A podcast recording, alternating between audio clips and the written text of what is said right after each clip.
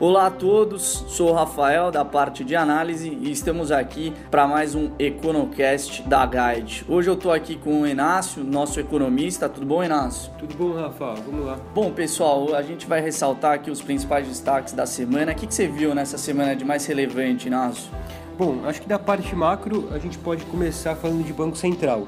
Afinal, o Banco Central divulgou as notas do Copom, ou seja, é um documento mais detalhado sobre aquilo que ele discutiu quando decidiu cortar a Selic de 7,5% para 7%. E na nossa visão, ele reforçou que ele já vinha comentando é, desde a semana passada, ou seja, é, a Selic pode cair um pouquinho mais no começo de 2018, vai depender da evolução do cenário, em particular da evolução das reformas, se elas são aprovadas, se elas não são aprovadas e como como a gente viu, ficou claro que a votação da Previdência vai ser postergada. Né? Então, esse é um ponto importante que saiu depois dessa discussão do Banco Central. De qualquer forma, tem o risco da taxa de juros cair um pouquinho mais no começo de 2018. Esse eu acho que é um dado importante. De mercado, você acha que teve algum impacto essa sinalização do Banco Central ou algumas empresas podem ter reagido a essa sinalização de queda de juros? É, sim, a gente viu algum, principalmente papéis ligados a uma correlação mais forte com quedas de de juros a gente viu avançando aí nessa última semana. Mas acho que o principal destaque dos mercados foram justamente os IPOs, tá? A gente teve aí essa semana a IPO da BR Distribuidora, também o fim das reservas aí de Burger King, que tiveram aí grandes movimentos aqui no mercado local, tá? O IPO da BR que movimentou mais de 5 bilhões de reais, do BK também aí mais de 2 bilhões de reais, então a gente teve um fluxo aí bastante intenso aqui no mercado local. Legal, acho que isso, é, para te complementar, Rafa, tá bastante ligado também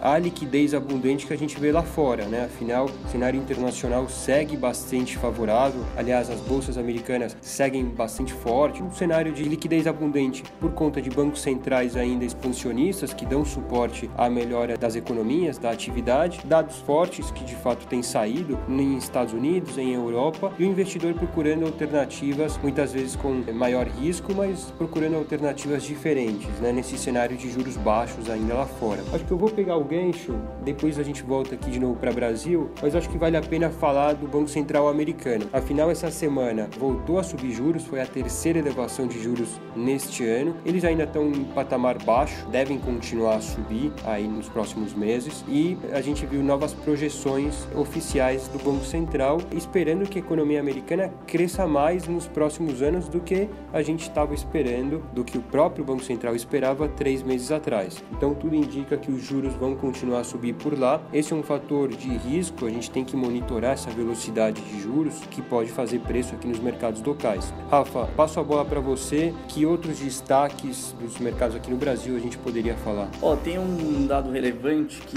hoje, sexta-feira, a gente tem aí os leilões de energia, tá? Nesses leilões, investimento previsto aí de 9 bilhões em 5 anos, então investimentos bastante relevantes e algumas empresas que também podem ganhar destaque aí no mercado brasileiro, tá? A gente segue no radar com as chinesas e também algumas indianas que devem aqui participar desses leilões de energia. Esse era um dos principais destaques do mês, tá? Que era o leilão das transmissoras do setor elétrico. Acho que esse fecha aí os destaques dessa semana, tá? Bom, vou te complementar aqui. A gente está falando de emissões de empresas, a gente está falando de leilões, a gente está falando de dados de economia que tem mostrado uma recuperação, embora gradual aqui no Brasil. Por outro lado, a política tem se mostrado um empecilho, talvez, para os mercados seguirem ou acompanharem os movimentos que a gente vê nas bolsas no exterior, especialmente as bolsas americanas. Então, para complementar aí sobre os últimos dias, e agora sim do lado um pouco mais negativo, a política segue no radar dos investidores. A gente teve a postergação da votação da Previdência, como eu comentei, que agora fica para o dia 19 de fevereiro, em tese, segundo o presidente da Câmara, o Rodrigo Maia, mas segue bastante incerto. A gente segue bastante cético. O mais provável é que isso fique para o próximo governo apenas, então a partir de 2019 isso voltaria a ser discutido, o que é bastante ruim para as perspectivas do fiscal nos próximos anos.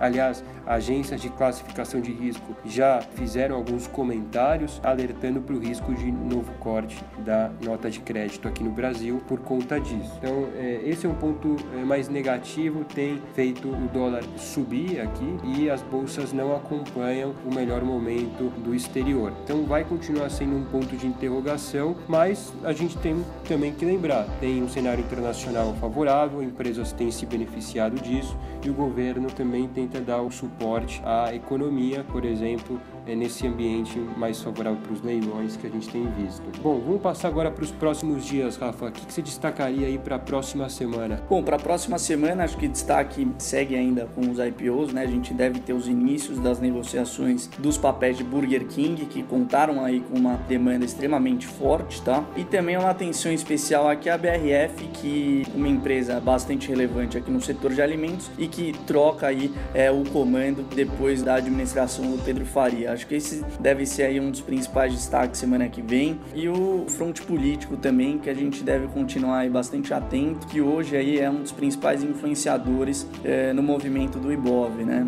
Do lado macro, algum destaque? Bom, do lado macro acho que tem dois bastante claros. Tem na quinta-feira, dia 21, sai o relatório trimestral de inflação do Banco Central. Então, como o nome diz, apenas de três em três meses esse relatório vem a público, ele é divulgado. É, e nele a gente vê uma maior discussão discussão em torno de temas importantes que, claro, envolvem o Banco Central. Então, acho que pode ficar um pouco mais claro se o Banco Central vai mesmo cortar juros no começo de 2018 de novo ou não, se ele vai manter juros em 7%. Um segundo ponto, também na quinta-feira sai o IPCA 15 de dezembro. Então, a gente já começa a ver números de inflação chegando agora no final do ano. Deve continuar uma inflação bastante fraca. O IPCA de 2017 deve terminar abaixo de 3% e isso é um dos pontos pontos, na verdade, que contribui ou que abre as portas aí para que o Banco Central continue cortando juros. Então são esses dois pontos importantes do cenário macro, na quinta-feira em especial. Acho que da minha parte é isso, Rafa.